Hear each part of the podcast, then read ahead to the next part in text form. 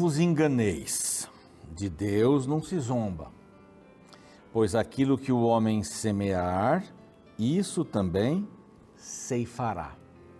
Esta lei da causa e do efeito está em Gálatas 6, versículo 7. Estamos lendo aí vários versinhos de Gálatas aqui, desses últimos dois capítulos, 5 e 6 de Gálatas. Mensagens lindas e aqui uma coisa bastante importante para a gente pensar, não é?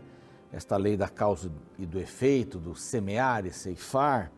Então, não se engane, de Deus não se zomba.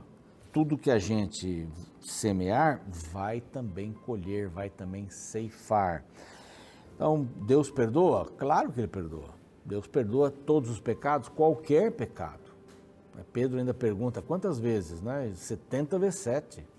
Quer dizer, o poder perdoador de Deus é uma coisa absurda, de grande, incompreensível, porque aqui na terra a gente mal perdoa e se perdoa não esquece, né? Tem esse negócio de perdoar e não esquecer, né? Aquilo fica lá dentro, fica lá dentro, ruminando, ruminando na cabeça da gente. Mas aqui diz assim: com Deus não se brinca, não é? Tenha certeza de uma coisa. Deus, ele ama você, mas não vai passar a mão e vai dizer assim: "Ah, deixa para lá, vai. Ah, esquece esse assunto". Não. Ele vai esquecer do nosso pecado. Mas a gente tem que lembrar que todo toda decisão tem uma consequência. A lei da causa e do efeito, aquilo que o homem semear, e isso ele também vai colher. Simples. Isso é bíblico, hein? Essa coisa que a gente fala por aí da lei da causa é bíblica. Essa, isso, é, isso está na Bíblia. E a palavra de Deus. E este aqui é o programa Reavivados por Sua Palavra, aqui da TV Novo Tempo. Estamos é, todos os dias com você na TV, não é? Seis da manhã, repetição às onze e meia da noite, depois às três da manhã do outro dia, portanto. Estamos também no YouTube, nosso canal é Reavivados por Sua Palavra NT. Vá lá, se inscreva, estamos chegando a meio milhão de pessoas inscritas em nosso canal. Olha, graças a Deus por isso, né? Se inscreva e compartilhe. Compartilhe tanto o canal como o capítulo do dia ou um capítulo que você é, tenha interesse para que alguém é, se beneficie da palavra de Deus. Estamos no NT Play, NT Play e ali há outros conteúdos muito bacanas além da TV. Deezer Spotify desde Gênesis 1 até o capítulo de hoje, que é o primeiro capítulo do livro dos Provérbios. Olha, já passamos os salmos todos, os 150 salmos, e já estamos entrando em Provérbios. O tema central de Provérbios é, é sensacional, é sabedoria. Você vai, vai conhecer um pouquinho mais a respeito de Provérbios depois do intervalo. Antes eu quero falar dos anjos da esperança. Os anjos e os anjinhos da esperança. Seu filho, seu neto, pode ser um anjinho também, lógico, com autorização dos pais, aí dos responsáveis, né, dos cuidadores, mas para ter já esse senso de participação na pregação do Evangelho, através das doações dos Anjos da Esperança, a gente consegue pregar o Evangelho em português e espanhol de diversas maneiras para todo mundo, para todo mundo. Quer se tornar um Anjo da Esperança? Aqui está um WhatsApp para você poder enviar a sua mensagem. E falando em anjinhos, olha que bacana aqui. Saiu do forno Superlupa, a volta ao mundo em sete dias nessa série é, dos cursos bíblicos, dos, do estudo da Bíblia, dando uma visão muito interessante é, sobre a criação. Sete dias. É uma viagem em sete dias. Superlupa. Olha que bacana isso aqui. Vai valer a pena. É só você pedir para este outro WhatsApp aqui. Simples, é o outro, não é o mesmo para ser Anjo da Esperança. E você vai receber pelo correio, tá bom? Muito bem, então prepare-se aí, caneta, papel ou na própria Bíblia, aqueles que anotam.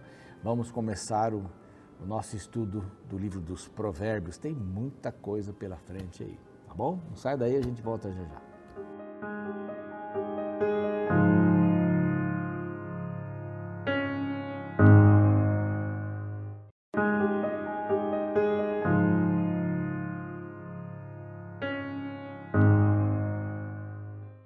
Muito bem, o momento esperado chegou. Vamos começar os estudos, os capítulos é, do livro de Provérbios.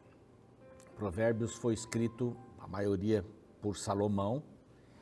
A própria Bíblia diz que Salomão escreveu mais de 3 mil provérbios, nem todos eles estão aqui, não é verdade?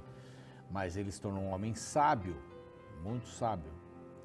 Deus lhe deu sabedoria, ele pediu sabedoria. Então nós podemos pedir para Deus sabedoria, para ele, ele, nos tornar pessoas sábias. E aqui eu vou dando algumas dicas aqui. Pessoas sábias são aquelas que têm competência para captar o significado de uma situação. Eu notei várias coisinhas aqui interessantes.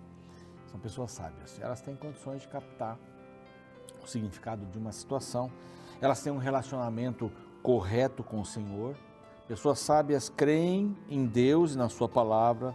Pessoas sábias podem é, prezar o caráter e os valores, caráter e valores.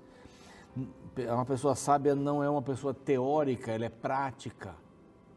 E os, os provérbios aqui mostram isso, a praticidade da vida. Uma pessoa sábia enfrenta a vida com honestidade e com coragem. Com coragem. Como diz Salomão, é, é autor da maioria, mas também há os homens de Ezequias, mais ou menos 700 a.C., que coletaram vários provérbios e estão aqui. Agur, filho de Jaque, e também Lemuel, que para alguns é outro nome de Salomão, outro nome de Salomão. Que, por que provérbio, não é? Alguém disse que os provérbios são frases curtas, baseadas em longas experiências.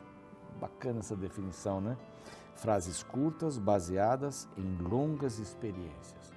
Porque Salomão opta por provérbios que são fáceis de memorizar. É, geralmente aqui ele usa contrapontos, né? O nécio mais o justo, e aí vai, nós vamos ver isso daqui a pouco. Qual é o, o verso-chave do livro de Provérbios? Ele está no, no verso 7, é o capítulo 1, verso 7, que diz assim: O temor do Senhor é o princípio do saber, mas os loucos desprezam a sabedoria o ensino. É o relacionamento com o correto, com o certo. O temor ao Senhor, o respeito ao Senhor, o reconhecimento de que Ele é o Senhor, é o princípio do saber. Então tem que estar ligado ao Senhor, como já mencionei aqui, não é? Ah, ele crê no Senhor, crê na sabedoria do Senhor. É, Salomão também usa muitas vezes a expressão filho meu, filho meu, filho meu. E eu estava lendo um pouquinho sobre isso. Por que, ele usa tanto isso e por que isso é importante para a gente? É porque indica que, que o livro do, de Provérbios né, contém verdades que os pais ensinariam aos seus filhos. Então nós precisamos em Cristo crer que Deus é o nosso Pai, que nos ensina essas lições. Deus é nosso Pai. E com amor, com, com dedicação, Ele apresenta tudo isso para a gente. Há uma coisa interessante também sobre sabedoria, eu já mencionei aqui em outras vezes. Você tem o conhecimento. Conhecimento é você ler um monte de coisa, ver um monte de coisa, vai guardando nas gavetas, nas gavetas da mente. Né? Esse conhecimento, muito conhecimento, muito conhecimento e tal. Agora tem o segundo fator, que é a inteligência. Inteligência é quando você pega esse conhecimento e guarda nas gavetas corretas. Você organiza o conhecimento. E o que é sabedoria? É você entender qual é a gaveta que precisa ser aberta primeiro, a outra, para a formação do caráter. Então, sabedoria é fundamental. É o livro que fala da sabedoria. São vários assuntos. Destaquei alguns aqui. Sobre sabedoria mesmo, né? as escolhas. Ele fala sobre o insensato, fala sobre o justo, fala sobre a preguiça, fala sobre o escarnecedor, fala sobre a amizade, fala sobre família, fala sobre o uso da língua, né? a comunicação, fala sobre vida e morte, fala sobre as virtudes fala sobre os vícios, fala sobre as más companhias e aí vai. É um livro que fala um pouquinho de cada coisa. Não é? Nos primeiros oito, nove capítulos há até uma estrutura para a gente seguir bem, né? Mas depois há provérbios colecionados de vários assuntos. Alguns vêm até juntos, mas alguns vão saltando, vão pulando aqui. É um livro extraordinário. Ele compara a sabedoria com a estultícia, para não falar burrice, né? Mas com a estultícia. Né? A sabedoria com a estultícia, os motivos, os benefícios para essas coisas. Então, aqui a gente tem uma rápida visão do livro e vamos começar. O livro começa então Provérbios de Salomão, filho de Davi, o rei de Israel. A maioria dos provérbios são dele, é, inspirados, claro, para aprender a sabedoria e o ensino. Já vai dando esse toque, né? Para entender as palavras de inteligência, usa essa palavra de inteligência também, onde você guarda as gavetas direitinho, nas gavetas, para obter o ensino do bom proceder, a justiça, o juízo, a equidade, equilíbrio então, uma pessoa sábia consegue é, entender melhor e dar respostas é, condizentes com a situação, como nós vimos ali. Compreende a situação, enxerga. Geralmente, eu acho que todos os reis tinham os seus sábios. Daniel foi um dos sábios. Né? José foi um dos sábios que foi até Faraó para dizer a respeito do, do sonho e dar sugestões. Então, a esse parâmetro do juízo, da justiça, da equidade. Espera-se isso de um sábio. Então é muito melhor ser sábio do que ser inteligente. Porque há pessoas que, que têm muito conhecimento, que guardam nas gavetinhas do cérebro, mas não sabem usar. Não sabem usar. É como aquele professor que sabe muito de trigonometria ele fica de olhos fechados fazendo aquelas equações com seno, cosseno, tangente, derivadas e etc e tal, mas na hora dele passar isso para alguém, ele tem dificuldade. Não é? Para que serve isso? Bom, eu sei fazer, mas eu não sei nem como passar isso para frente. Então, sabedoria é você entender e trabalhar com caráter. Então, é mais do que conhecimento de matemática, de, de idiomas, e outras coisas mais. Então, para dar, tá, vem, vem falando, né, para obter ensino, bom proceder, justiça, juízo equidade, para dar ao simples, você vai ver que ele vai usar muito essa palavra simples, os simples. Os simples não são os doutos, não são os que estavam é, nos palácios. Então eram as pessoas comuns. Né, isso não é um, não é chamar, não é ofender uma pessoa simples, é uma pessoa simples que ela não teve oportunidade de saber algumas coisas a respeito de alguns assuntos, não é? Ciência, sei lá, música. Uma pessoa simples. Então diz para dar aos simples prudência e aos jovens conhecimento e bom siso, bom senso. Bom senso. Talvez essa seja uma das características mais importantes do cristão, né? Bom senso. Bom senso. Bom senso no comer, no falar, no vestir. Bom senso. Bom senso. Ouça o sábio e cresça em prudência. E o instruído adquira habilidade. Tá aqui talvez a gente vá para isso, né?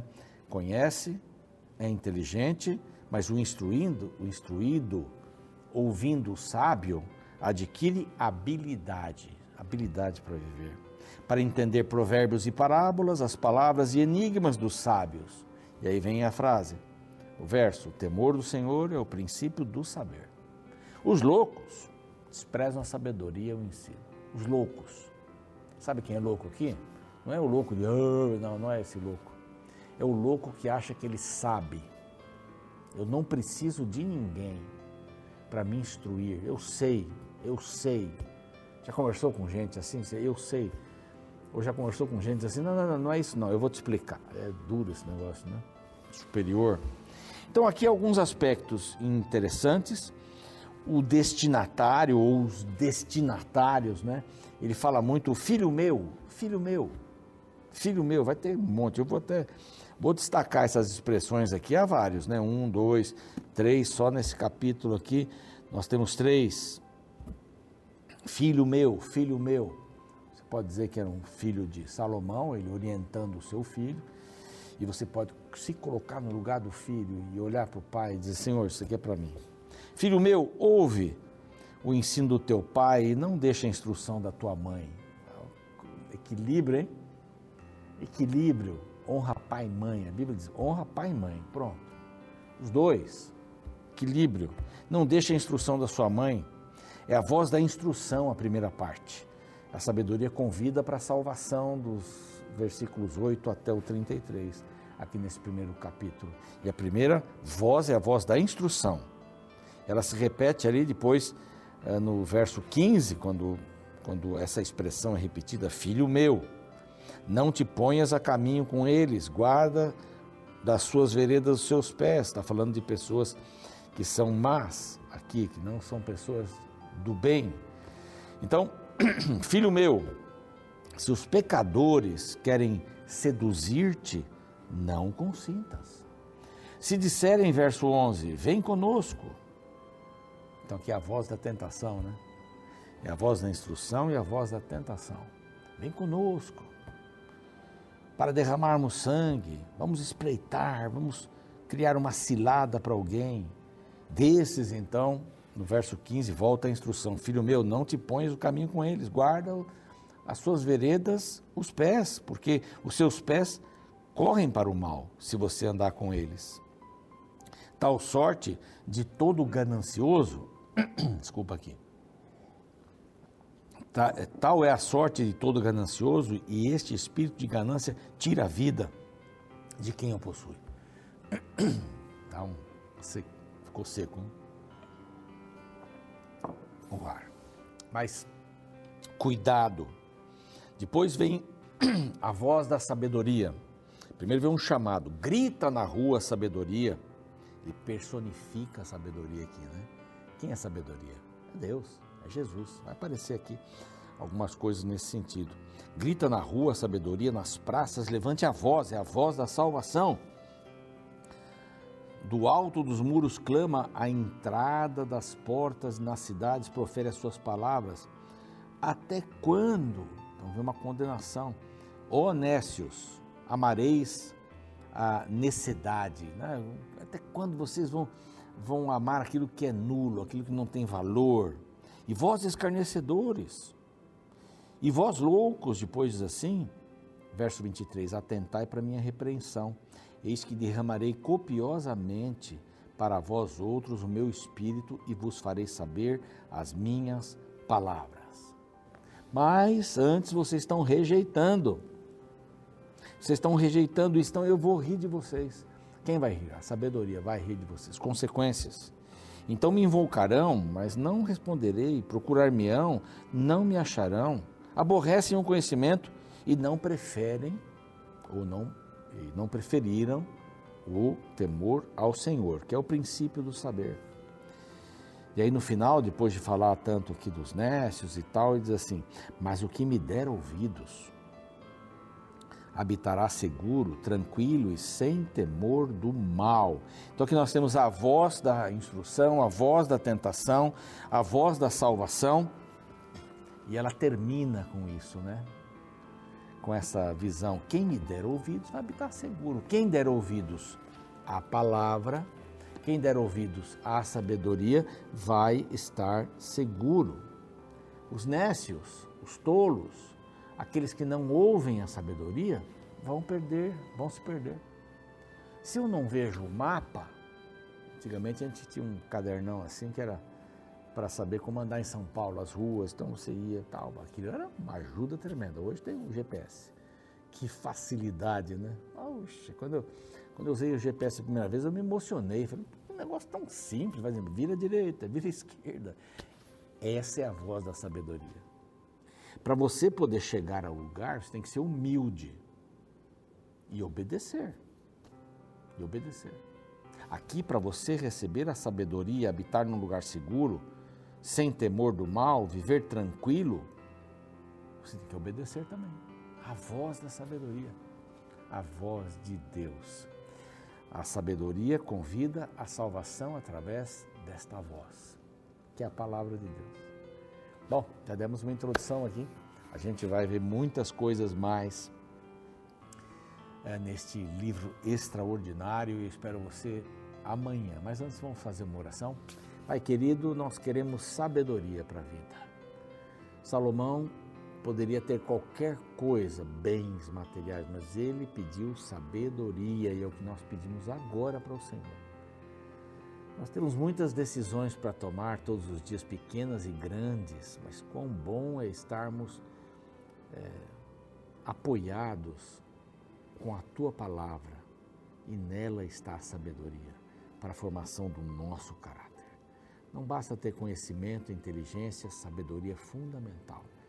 E nós queremos nos debruçar neste livro tão lindo, o livro de Provérbios, e aprender um pouco mais da tua sabedoria e colocar em prática por Jesus. Amém. Muito bem, a gente volta amanhã. Fique com o restante do programa e até lá. Me recordo que quando eu era criança, saí certa manhã com meu irmão mais novo para pescar. Nosso alvo era capturar um peixe para o almoço. Saímos motivados levando na mão a vara e o anzol. Após jogar o anzol na água, e esperar por longos minutos, o sentimento de fracasso começou a me dominar. Nenhum peixe se aproximava. O coração de criança impaciente encheu-se de frustração após gastar horas de uma manhã na beira de um lago, sem pegar nenhum peixe sequer. No outro dia decidi observar um pescador experiente indo pescar. Percebi que havia cometido um grave erro. Eu tinha levado a vara e o anzol, mas não havia colocado nenhuma isca nele. Um dos segredos para a pescaria é escolher a isca certa. Cada peixe é traído de forma diferente. Para cada um existe uma estratégia adequada. A isca, na verdade, mascara a ponta mortal do anzol. Nenhum peixe morderia um pedaço de aço pontiagudo. Para que ele o faça, o pescador experiente cobre o anzol com uma atraente isca, e assim um pobre peixe é fisgado. No primeiro capítulo do livro de Provérbios, aparece a metáfora da armadilha para se referir às atrações mortais que surgem no meio do caminho da vida. A partir do verso 10 lemos: Filho meu, se os pecadores procuram te atrair com agrados, não aceites, não te ponhas a caminho com eles. Desvia o teu pé das suas veredas. Na verdade, é inútil estender-se a rede ante os olhos de qualquer ave no entanto, estes armam ciladas contra o seu próprio sangue e espreitam suas próprias vidas. Interessante como o sábio descreve pessoas que armam ciladas contra elas mesmas, cavam covas com a pá de suas escolhas, nas quais elas mesmas cairão. No fim, tome cuidado com as iscas brilhantes que se apresentam diante de você. Muitas propostas e falsas grandes oportunidades são apenas anzóis disfarçados para destruir sua vida. Como sabiamente afirmou o poeta inglês John Dryden, é melhor recusar a isca do que se debater na armadilha.